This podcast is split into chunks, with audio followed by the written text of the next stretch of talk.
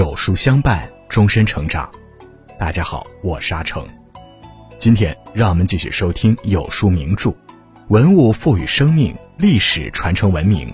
假如国宝会说话，你有一条来自国宝的留言，请注意查收。中国元代的青花瓷器以其大气浑厚的造型、明艳夺人的色彩，成为青花瓷难以逾越的丰碑。可以说，元青花能够流传至今的都十分珍贵，而画有人物图案的就更为稀有。在南京博物馆里就收藏着这样一件国宝级的元青花珍品——元代萧何月下追韩信青花瓷梅瓶。今天就让我们一起走进这件珍宝梅瓶的前世今生。如果你喜欢今天的分享，不妨在文末右下角点再看。一元青花瓷，青花瓷是景德镇的四大传统名瓷之一，产生于唐代，但真正成熟是在元代。元朝的统治者是来自北方的游牧民族蒙古族。公元十二至十三世纪，成吉思汗率领蒙古铁骑横扫欧亚，建立起庞大的帝国，也重新开启了中西文化交流的通道。大批中亚、波斯和阿拉伯的商人工匠，沿着古老的丝绸之路进入中国进行贸易往来。文化的大融合，贸易的无比畅通，促进了青花瓷的发展。准确来说，元青花是中国的汉族、蒙古族、波斯三种文化相结合的产物。蒙古族以白色为吉祥之色，崇尚蓝色和白色，也就是史书中记载的“尊天上白”。波斯文化也以蓝色为主色调，有上白和上蓝的习俗。蓝白相间的青花瓷正好符合中国元代社会的审美需求。青花瓷上的图案是用骨料描绘出来的，骨料是一种以蓝色为基调的着色剂。元代景德镇的制瓷工匠用骨料在白胎上绘制出各种图案，并施加透明釉，然后再入窑高温烧制，成为精美的青花瓷。元青花萧何月下追韩信梅瓶更是青花瓷中的罕见珍品，器身满绘青花图案，白釉肥厚莹润，器形秀丽而挺拔，青料浓艳典雅。它用料上乘，采用的是从西域进口的苏麻离青骨料。用苏麻离青所绘的青色橙色浓艳，释放出宝石般的鲜艳色泽，青料的点染处又显透骨的黑褐色结晶斑。用料上乘，题材稀有，艺术价值极高，是青花瓷中罕见的珍品。专家称赞梅瓶上面的图案是绘在瓷器上的中国水墨画，工匠采用了中国画中勾皴点染等笔法，浓淡晕染相宜，纹饰主次分明。梅瓶上蓝色的深浅变化与中国水墨画效果十分相似，它是迄今为止中国国内出土瓷器中保存最完好、艺术价值最高的元青花精品之一。二，萧何月下追韩信。在流传至今的元青花瓷器中，描绘有植物、禽鸟和吉祥纹饰的占多数，带有历史人物和历史典故的较为罕见。而这件梅瓶腹部描绘的主题图案，取材于《史记》中的经典桥段“萧何月下追韩信”。秦末时期，陈胜吴广揭竿起义，一句“王侯将相宁有种乎”揭开了反秦的序幕。秦朝被农民起义军推翻之后，华夏大地上随即又爆发了楚汉战争，刘邦和项羽两大势力为争夺政权展开了生死角逐。在战争前期，刘邦处于劣势。几乎每天都有士兵逃走。一天晚上，士兵来报告说，丞相萧何也逃走了。刘邦又是生气又是惋惜。没想到过了几天，萧何却回来了。刘邦又喜又怒，便责问道：“怎么连你也逃走了？”萧何解释说：“我去追韩信了。”原来韩信因不受项羽重用而投奔刘邦，但刘邦也只让他当了一名管理粮草的小官，未委以重任。在相处过程中，萧何发现韩信有胆有识，是个不可多得的人才。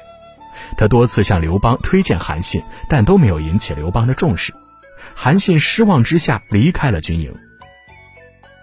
萧何听说后焦急万分，顾不得向刘邦禀告，便急忙骑马去追他，不顾夜路难行，一路策马狂奔，直追到河边才发现韩信。萧何费尽唇舌才将韩信请了回来。萧何向刘邦道明前因后果，并极力向刘邦举荐韩信，称他国士无双，堪当大任。刘邦听从了萧何的劝谏，拜韩信为大将军。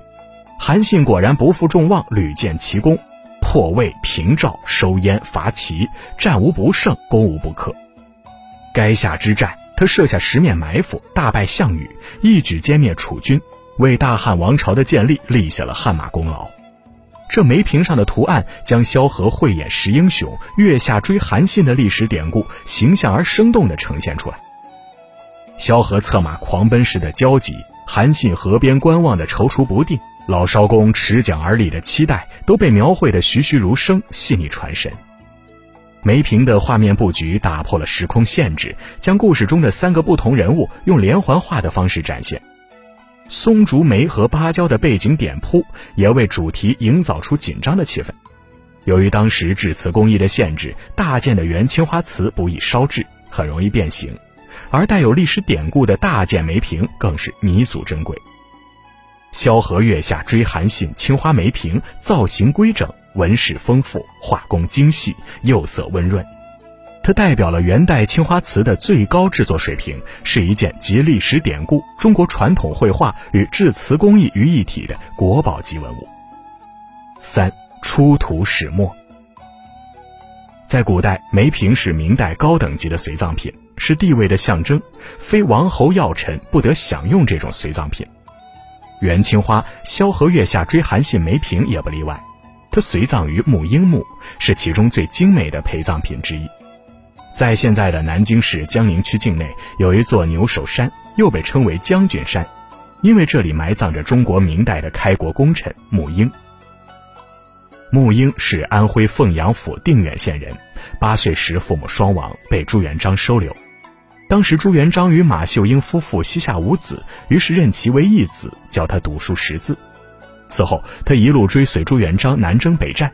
十八岁时，他被授帐前都尉，参与守镇江，开始担任军事要职。公元一三八一年，穆英率三十万军队征讨云南，他平定云南，并一直镇守此处。镇守云南期间，他大兴农业，发展教育，安定边疆。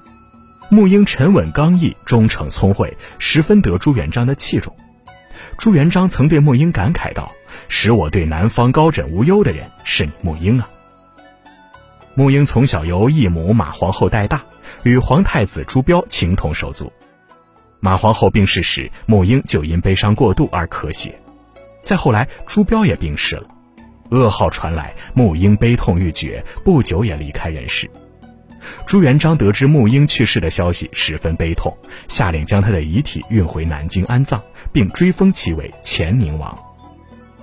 穆英和韩信都是忠魂烈骨的开国功臣，冲锋陷阵，忠心不二，为王朝的建立立下赫赫战功。或许正是因为这个原因，梅瓶成为穆英的随葬品。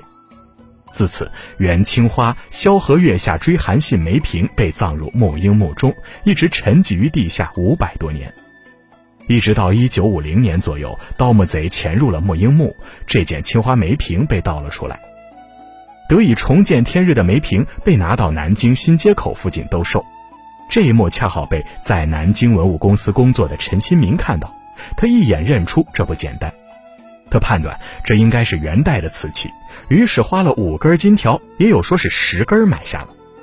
后经文物专家鉴定，这梅瓶是一级国宝，后来一直收藏于南京市博物馆，成为南京市博物馆的镇馆之宝。为了更好地保护这得来不易的梅瓶，国家文物局将它列为禁止出境展览文物，即使是在国内展览，也得隔一米观赏。展示的时候，一般也只展示正面，不展示反面。作为随葬品，这件梅瓶曾在暗无天日的地底掩埋数百年，如今终于让世人得见它独一无二的价值。华夏历史源远流长，泱泱中华能人辈出。有数不尽的风流人物，有道不完的华彩篇章。吹去历史的尘埃，透过梅瓶的一隅，我们窥见了一个人命运的转折，一代工匠的智慧结晶，一个朝代的文化缩影。从秦末的萧何月下追韩信，到元代萧何月下追韩信青花梅瓶，再辗转到今天的国家级文物。它最珍贵的不仅是价值连城的文物本身，更是蕴藏其中的民族魂，传承民族精神，铭记辉煌历史。勿忘我们脚踏的这方土地，曾有人热血挥洒，拼死守护。勿忘我们现在拥有的平静，是战火纷飞时的人们最渴望的和平。历史一页页翻过，但历史给予我们的馈赠，从未停止。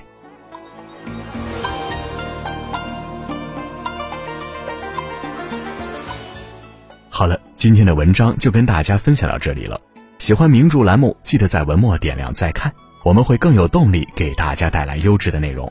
读经典名著，品百味人生，走过半生，终究要在名著中发现真理。